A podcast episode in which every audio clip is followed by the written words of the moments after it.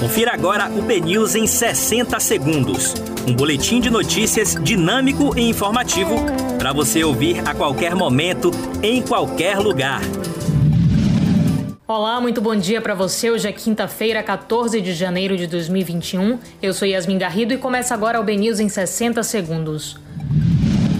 Hoje é dia do Senhor do Bonfim, que protege Salvador e a Bahia, e o BNews preparou uma cobertura completa das comemorações que neste ano serão diferentes por causa da pandemia.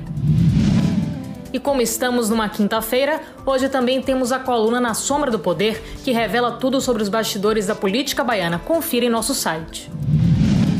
Agora, sobre o coronavírus, o Ministério da Saúde afirma que a Bahia não tem seringas e agulhas disponíveis para aplicação da vacina, mas a CESAB rebate e diz que adquiriu 19,8 milhões de unidades dos produtos.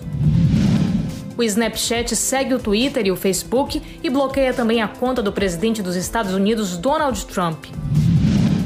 Olha, e com a saída da Ford do Brasil, muitos clientes cancelam compras de veículos e pedem indenizações às concessionárias.